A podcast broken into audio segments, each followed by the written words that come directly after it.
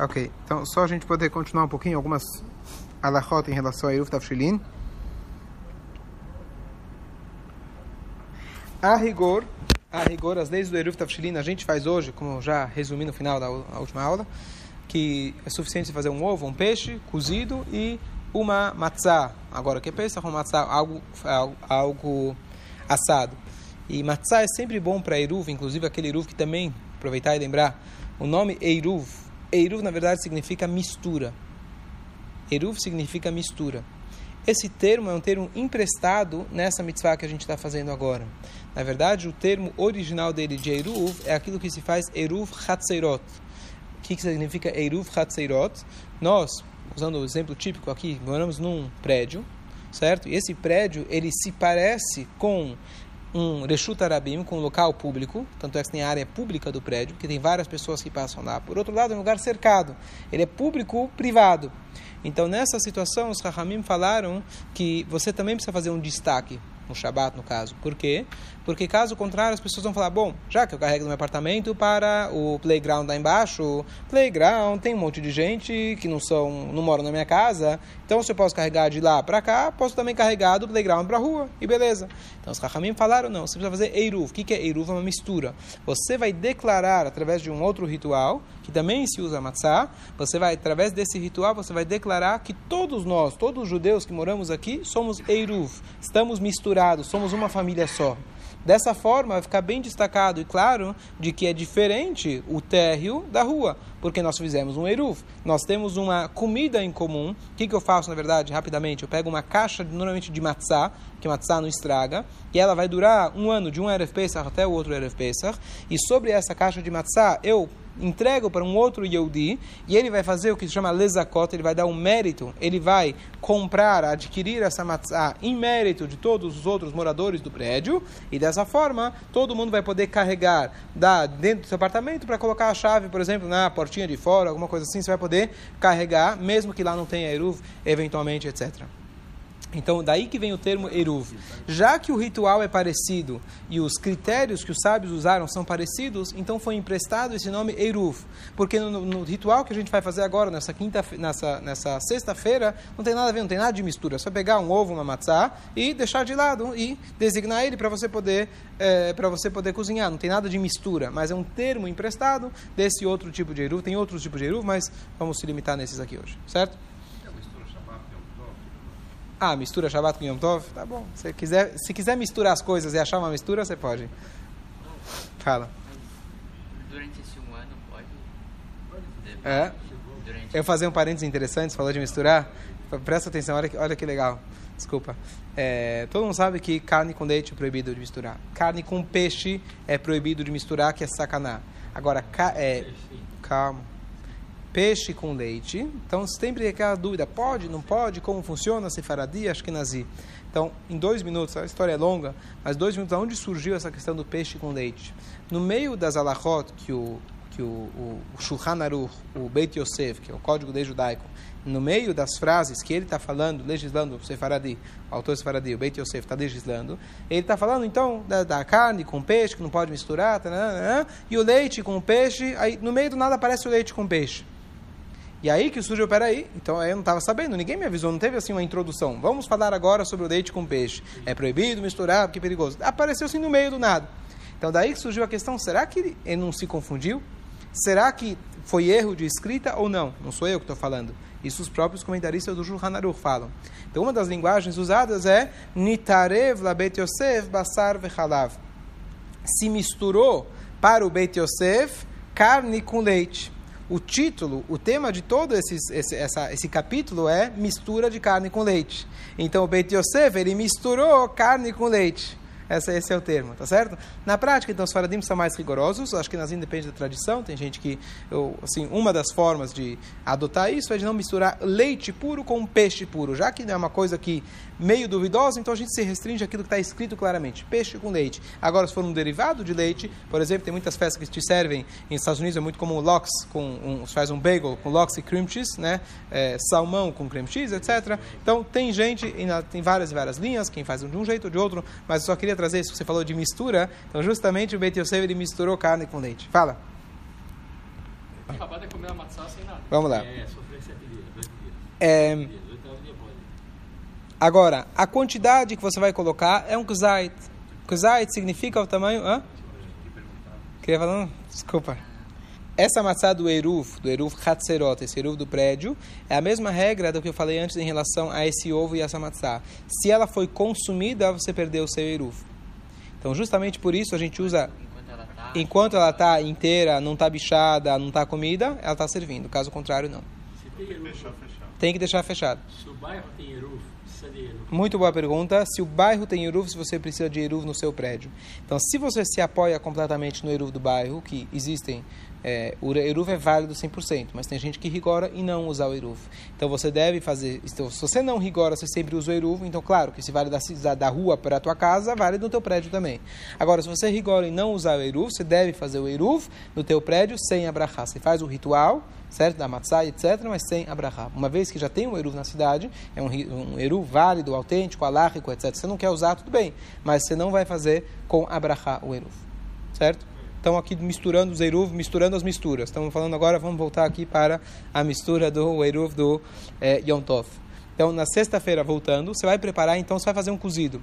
Então, de novo, a traz casos extremos. A pessoa vai- cozinhou uma, cozinhou uma lentilha, no caso, ou que é Sukkot, ou outra festa, festividade, ou se é um Sfaradi que está cozinhando em Pesach, tem lentilha. Então, ele falou, mesmo se você pegar o restinho da panela que sobrou da lentilha e conseguiu juntar lá 27 gramas, que é o chamado tamanho do zait, isso já seria suficiente para você poder fazer em cima dele, para você poder fazer um, é, um a, a brachá etc, o eruv. É, mas obviamente hoje a gente não tem esse, né? Vou pegar o restinho da panela para poder fazer o eruv, então você pega um ovo inteiro, você faz o eruv e você está tranquilo dessa forma, ok? É,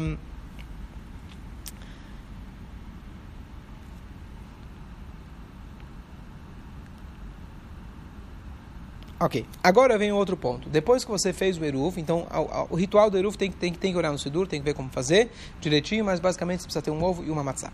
Seria mais fácil. Ou um cozido, um gefilte fish, etc. Agora, esse Eruv, o que, que você faz com ele? O Eruv de sexta-feira. O, o, existe uma regra de que uma mitzvah, sempre que possível, você deve nunca, nunca deve desprezar uma mitzvah, você tem que tentar reaproveitar ela. Por exemplo, a gente acabou de fazer aqui o Biur Hametz. A gente queimou aqui o Lulav junto com o Bdikat Hametz. O que, que tem a ver queimar o Lulav com o Biur Hametz? O que, que tem a ver uma coisa com a outra? Então, as pessoas talvez não enxergam isso da maneira correta. Você não está queimando o Lulav junto com o pão. Você está usando o lulav, que já é uma planta seca, que ela pega fogo, para através dela queimar o hametz. Então o que, que você fez? Pegou uma mitzvah que já não está mais apta de ser cumprida, e você usou essa mitzvah, no restinho que dava ainda para usar dessa mitzvah, você reaproveitou para fazer uma outra mitzvah que é queimar o hametz. Então não é mitzvah você queimar o lulav no fogo do hametz. A mitzvah é você usar o fogo do lulav para você queimar o hametz. Essa é a ideia. É, a mesma coisa a gente tem também com o lulav, que a gente usa, reaproveita, fora o etró que usa para geleia, etc. Mas você também, as pessoas pegam os adassim, que são o, as mirtas, e fazem bessamim. Então, aquela mesma mirta na qual você fez a brachá de al netilat você usa ela todo o Motzei Shabbat, até enquanto aguentar, você vai fazer a brachá de boré, menei bessamim, e assim por diante. Então, a ideia de você reaproveitar uma mitzvah, isso é muito importante, muito válido. Sempre dentro do possível, é, é, a gente pega, por exemplo, está escrito em relação ao tzitzit, um fio do tzitzit que caiu. Então, o ideal é você usar ele como marcador de um sefer, de um livro. Então, você reaproveitou de uma mitzvah para usar para o estudo da Torá. Então, o que acontece em relação a esse Eruv? Eruv, na verdade, eu, na hora que eu fiz o Eruv, ele não foi ingerido. Se eu deixei ele guardadinho, bonitinho, deixei o ovo na geladeira e a ficou lá até o ano que vem, tudo bem, não estou não tô preocupado.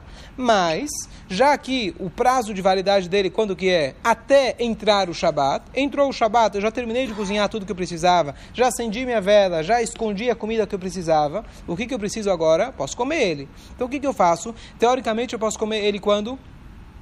Posso comer ele na sexta-feira à noite. Posso comer no sábado de dia.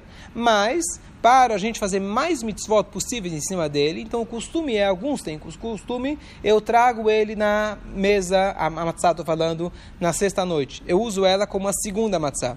trago ela no sábado à tarde uso como a segunda mitzvah, matzah. E na última oportunidade, quer dizer, o Shabat, na Seudash Lishi, que é a última oportunidade que eu tenho, a última mitzvah do Shabat, eu uso ela como lechem mishne, como a segunda, e dessa vez eu quebro ela e uso ela, o ovo também eu uso para comer nessa última Seudah. Isso já não é uma obrigação absoluta, é só uma forma da gente reaproveitar a mitzvah várias vezes, o quanto possível que dá para a gente fazer.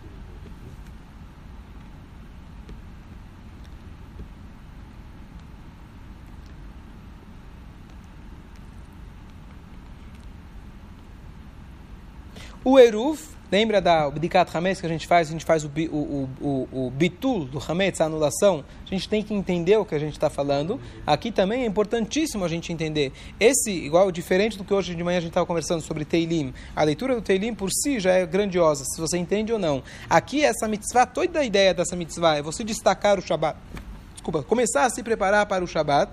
Então, dessa forma, na verdade, quando você está, se você não entende o que está fazendo, então realmente você perdeu todo o intuito dessa lei dos sábios, que inclusive nós sabemos são 613 mitzvot da Torá e 7 de Rabanan. O Eruv é uma das mitzvot dos, Rabanan, dos Rahamim. Então não é algo, um detalhe, um, um, um, um gather, uma, afastar de um pecado. Isso literalmente é uma das mitzvot dos Rahamim. Igual que nós temos a mitzvah de Netilat Yadayim, lavar as mãos. A mitzvah dos sábios é uma das sete mitzvot dos sábios. Eu acho que um detalhe que eu não elaborei suficiente, só conforme aquela opinião que diz, tem que destacar o Shabat, ou que você tem que lembrar que não pode cozinhar de um para o outro. Então o que, que você faz? O que, que é o Eruv? O Eruv, na verdade, você destaca o Shabat começando lá atrás. Dia, ainda antes do Yom Tov, eu já comecei comecei a me preparar. É verdade, eu só peguei uma matzá, eu só peguei um ovo. Mas através desse ovo eu já estou dando destaque, mostrando, olha, já estou começando os preparos para o Shabat. Não fiz tudo, mas já estou começando os preparos para o Shabat. Através disso, todo o resto fica permitido. Só um minuto, um instante. Um instante. Você pode cozinhar do Shabat, da, por exemplo, eu quero, não quero entrar em problemas, eu vou cozinhar na quarta-feira e deixar tudo pronto. Mesmo que você faça isso, está tudo bem, ótimo. Você quis fazer mais coisas ainda, perfeito. Número um, isso não vai te isentar de fazer o Eruv, porque eu falei que tem que fazer o Eruv de qualquer jeito. Você vai precisar do Eruv, inclusive, para acender as velas de Shabat, passar o fogo para as velas de Shabat. É, e a outra coisa é que tem a ideia de você fazer com uma comida fresca para o Shabat. Então, se você, se, se, é o tipo de comida que realmente não vai, vai é, cozinhar uma carne e colocar no freezer, você vai tirar depois e vai ficar perfeitamente boa, tudo bem. Mas se você vai fazer uma salada, fazer uma cor, uma, uma, uma, um, um, legume, etc., talvez não vai estar tão gostoso para o Shabat. Tá certo? Mas uma carne cozida vai. Não, aí não tem problema, você pode preparar. É, é, na prática é o que muita gente acaba fazendo, tá certo? As pessoas se antecipam já muito tempo antes. Shabat, Yom Tov, já deixa no freezer. Pelo contrário, isso facilita, não tem problema nenhum. Next. Agora, quando a gente faz o Eruv Tavshilin, então o rabino da cidade, que hoje na prática já está isso dentro do Sidur para todo mundo, é o ideal que ele faça um Eruv já pensando em todo mundo. Por quê? Vai que alguém esqueceu. Então, uma vez que ele fez, existe uma regra que é o seguinte: Mezakin leadam shelobefanav. Ve'en chavim leadam shelobefanav. Eu posso dar um mérito para alguém mesmo que não seja na sua frente, mas eu não posso gerar uma dívida para alguém não na sua frente. Eu posso chegar, fulano não veio na sinagoga. Eu falo, bom, tá tendo aqui um, é, tá tendo aqui uma campanha de cá. Então eu levanto a mão e falo, eu dou 10 rai em nome do fulano. Ele vai dar? Não tem como eu prometer em nome dele. Tá certo? Está claro. Agora, a não ser que ele me disse, mas sem a, o consentimento dele eu não posso fazer. Agora, vamos dizer que estão distribuindo dinheiro. Quem quer dinheiro? Eu levanto a mão, quero para mim e eu quero para o meu neto que ficou em casa. Eu quero para mim e para o meu amigo. Você pode? Claro, vai ficar feliz da vida. Então essa é a regra geral. Dei um exemplo extremo para a gente entender. Eu não posso gerar custos, gerar dívidas para alguém, mas eu posso gerar méritos. Então existe, por exemplo, uma situação eu chego e dou um presente para o Leandro e falo aqui, te dou esse relógio de presente, não para você, estou dando na verdade para ele. Só que ele não está aqui, você vai levantar, você vai adquirir por ele. Qual que é a regra? A regra é o seguinte: quando ele ficou sabendo, se ele falou, opa, que legal, ganhei um relógio, ótimo. Mas se ele vai falar, para que eu preciso desse relógio? Vai me dar custo, vou precisar trocar a bateria, vou ser assaltado. Então ele demonstrou que não foi um mérito para ele, foi, gerou uma dívida. Então, retroativamente, não foi dado o relógio, nem para você, nem para ele. Não adianta você falar, ah, então dá para mim. Não, não foi dado aquilo que eu gerei para ele, que eu achei que era um mérito, não funcionou. Fazer. Tem que ser devolvido para mim. O que acontece? Eruv Tafshirin é um mérito. Eu não tiro nada de alguém. Eu não estou tirando nada de alguém. Eu estou só acrescentando, permitindo que amanhã ele vai poder cozinhar. Então o rabino da cidade, ele pode fazer isso em mérito, em prol de todo mundo. O jeito dele fazer isso é, é fazer uma aquisição, fazer um kinyan em prol dos outros. Então não basta você pegar o ovo e a e falar, olha, eu estou começando a cozinhar. Eu entrego para alguém. Esse alguém vai ser o representante de toda a cidade. Ele adquire isso em nome de toda a cidade e ele me devolve. Eu faço brachá, falo, você representando todo mundo, está, eu estou fazendo o você, através de você, representando todo mundo da cidade, e caso alguém esqueceu, ele pode se apoiar nesse Eruv. Então, por exemplo, se você por acaso não fez Eruv agora nessa sexta-feira, em último caso, você pode se apoiar no do Rabino. Porém, a Alahá diz uma coisa curiosa, isso é se você esqueceu. E é apenas uma única vez. Se você esquece duas vezes, a segunda já é chamada no descuido e já não vale. Então, essa é a regra geral, que isso funciona, tá certo? Apenas uma vez, por, por descuido. Se for de propósito, não vale. E se for uma segunda vez, você já é chamado... Como chama? Repetiu o erro, como chama? Reincidente. Reincidente, obrigado. Você já é reincidente, então você não vale para você o Eruv. Tem um momento certo de fazer o Eruv? O momento certo de fazer o Eruv, muito boa pergunta, que ser a véspera de Yom Tov. Tem, a gente tem que, me lembra, por favor, da gente mandar lembrete por WhatsApp, é importante, sempre Eruv é o tipo de coisa que as pessoas esquecem, então colocar na agenda. E uma coisa muito importante, que aí sim é uma coisa que pouca gente sabe, a única permissão que deram para que a gente possa cozinhar na sexta-feira para o Shabat é baseado num princípio bíblico, aquilo que eu falei lá atrás na Mishnah que eu posso cozinhar para o Shabat, para, para o Yom Tov, e se sobrou, sobrou. O que acontece é o seguinte: eu não posso chegar na sexta-feira, 5 horas da tarde, e começar a cozinhar para o Shabat. Eu tenho que cozinhar, de, deixando a margem da possibilidade de que aquilo possa ser comido em pleno Yom Tov. Mas espera aí, não tem ninguém em casa, estou fazendo panelão? Ah, talvez vai aparecer uma visita de repente, você nunca sabe. Só posso usar essa, essa permissão rabínica sobre a premissa bíblica de que ainda eu poderia estar cozinhando para o próprio Yom Tov e o que sobrou, sobrou. Então isso é muito importante lembrar que isso acho que muita, pouca, pouca gente sabe. Na sexta-feira de manhã, tem que cozinhar o quanto antes. E dar um exemplo de quando isso acontece, às vezes, Simchat Torah, às vezes, emenda com o Shabbat Bereshit diretamente. Então a gente fica aqui dançando na sinagoga, etc., vai até tarde, tarará, tarará, tarará. Não só que as mulheres começam a ficar preocupadas com o Shabbat, mas tem uma obrigação delas irem ir para casa, certo? Ou o marido, eventualmente, para ajudar também, sem tirar o... Né? Mas de que? De cozinhar enquanto ainda é tempo, de que a comida fique pronta, enquanto o dia ainda é grande, que dê tempo ainda, se dá uma margem para que as pessoas ainda possam eventualmente aparecer uma visita e comer em pleno Yom Tov. Essa é a única premissa que em cima dela os Rahamim permitiram você cozinhar para o Yom Tov, tá certo? Então esse é um detalhe que as pessoas esquecem. Então o ideal na sexta-feira de manhã de Yom Tov, a mulher, se não quiser vir na sinagoga, que não venha, que fique em casa já preparando, etc, porque essa é a Allahá porque já ficar em cima da hora do Shabat, a pessoa já não mais pode cozinhar. E para concluir, tem um voto que eu estou há tempo tentando lembrar, pesquisei hoje, não consegui achar, é, não sei se vou conseguir expressar ele inteiramente, que eu não me lembro ele exatamente, mas tem um voto muito bonito do Maral de Praga, ele, ele, ele explica o conceito espiritual e cabalístico do Eruv, muito bonito. Ele fala, se eu não me engano, espero que esteja acertando as palavras, mas a ideia, na verdade, de Eruv, que é misturar, na verdade, o que, que você está fazendo? Você pegou um peixe, um ovo, de um dia, que era um dia, no caso era Rola Moed, mas um dia mais profano, e através disso você pode se preparar para o Shabat.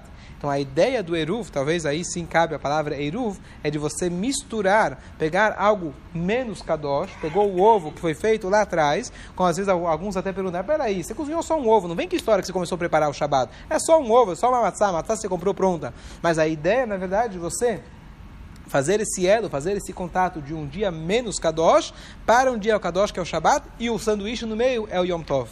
Então a ideia, na verdade, é de você conseguir fazer esse elo, conectar tudo isso e aproveitar uma mensagem clara para a gente, que a gente está passando agora um período, uma semana de muita alegria, Yom Tov, é tudo diferente, é tudo legal, trabalha menos ou não trabalha, etc. Mas toda a ideia desse, dessa, desse momento é a gente conseguir trazer essa energia para o resto do ano. Você viver só o Pesach, mas no próprio Pesach, sem transmitir isso, como o Eruv ele faz com a gente, pega o ovo de lá de trás, do dia de semana, do dia de Yochol Moed, conecta ele com Yom Tov e conecta ele com Shabbat, sem isso a gente perde o espírito. Então a ideia é realmente que a gente possa trazer o Pesach ao longo do ano. Como eu comentei outro dia, quer dizer, se a, mitzah, se a matzah representa a humildade, é só uma semana no ano que precisa ser humilde, Qual que é a ideia? É uma semana de treinamento intensivo para que você seja humilde, espero, no resto do ano. É uma semana intensa de pensar, de espiritualidade, para que você possa trazer isso para o resto do ano. Então, isso também é, é, é, sai, cai muito bem com essa ideia do Eruv. Só para concluir, o terceiro tipo de Eruv, que é, na verdade, aquele chamado Eruv Trumin. A gente sabe que tem uma proibição, na verdade, da gente andar é, é, dois quilômetros, é dois quilômetros? Pela Torá são 10 quilômetros, pelos Rahamim, se não me engano, um ou dois mil ou dois mil, não me lembro agora, esqueci, desculpa, se é um ou dois quilômetros fora da cidade do perímetro urbano. Quem mora em São Paulo, na Grande São Paulo, isso é difícil de acontecer, porque qualquer lugar que você vá, mesmo uma estrada, sempre, sempre vai ter casas, fábricas ao longo do caminho. Mas se você está numa cidade de interior e logo você cai na estrada, então isso é um problema sério, você tem que tomar esse cuidado. Especialmente antigamente, tá certo? Então o que acontece? Existe uma forma de você estender esse esse perímetro. Então, o que, que você faz? Você vai até o final, são dois mil amot, dois mil amot, que são mil, mil então, dois mil amot, que é um quilômetro, lembrei, pronto, por isso que eu lembrava se era dois mil ou mil. É dois mil amot, que é um quilômetro, aproximadamente um quilômetro. Então, o que acontece? Um pouquinho menos. O que acontece? A forma da pessoa poder estender um pouquinho mais a sua andada, caminhada no Shabat, antes do Shabat, você caminha até aquele lugar, você chega lá e deixa um lanchinho. Dessa forma, é como se fosse que você fez uma extensão da sua casa lá, e de lá você vai poder andar mais um quilômetro. Essa é a regra. Então, se alguém precisa, vai ter um plano para no meio do Shabat, ele precisa visitar fulano que está em outra cidade, etc., com esse jeito ele resolve. Olha que coisa interessante. Por isso eu queria, queria voltar aquele negócio de dar um presente para alguém ou gerar uma dívida para alguém. Olha que curioso. É, quando eu faço isso, por exemplo, eu estou numa cidade e eu quero viajar para o norte, direção norte. Então eu vou lá, direção ao norte, eu coloco lá o pãozinho, eu coloco um lanchinho lá antes do Shabat, uma matzá no caso, uma halá no caso, e coloquei lá. Se no meio do Shabat falar, sabe o que? Eu não quero visitar meu amigo que está na direção norte, eu quero visitar meu amigo que está na direção sul. Você sequer pode sair da cidade. Porque o que você faz, na verdade, você emprestou. Aqueles mil que você tem o perímetro para o norte, sul, leste, oeste, você pegou o do sul e jogou ele para o norte. Então você ganhou mais mil metros para o norte, mas você teve que pegar emprestado do sul. E aí tem uma questão interessante: o que acontece se eu estou para caminhar com um amigo? Eu sei que eu amanhã eu e você vamos visitar fulano que está em outra cidade. E eu fui lá, eu peguei o lanchinho. Na hora de eu pegar o lanchinho, eu fiz aquele sistema. Eu fui com mais uma pessoa e já levei para mim e para você. Eu não posso fazer isso. Por quê? Eu estou te dando mérito, vou fazer você poder andar. Porque esse mérito ele incorre com uma dívida. Por quê? Eu agora peguei emprestado do lado sul. Quem disse que realmente ele quer vir comigo? Se ele me pediu muito bem, eu acho que ele quer vir comigo. Mas eu agora proibi ele de visitar um amigo dele lá para o lado sul. Talvez ele quer para o lado sul. Então, essa ideia, justamente o terceiro tipo de Eruv, tem essa ideia de você não gerar uma dívida para o outro. Eu posso fazer mérito para o outro, mas não fazer uma dívida.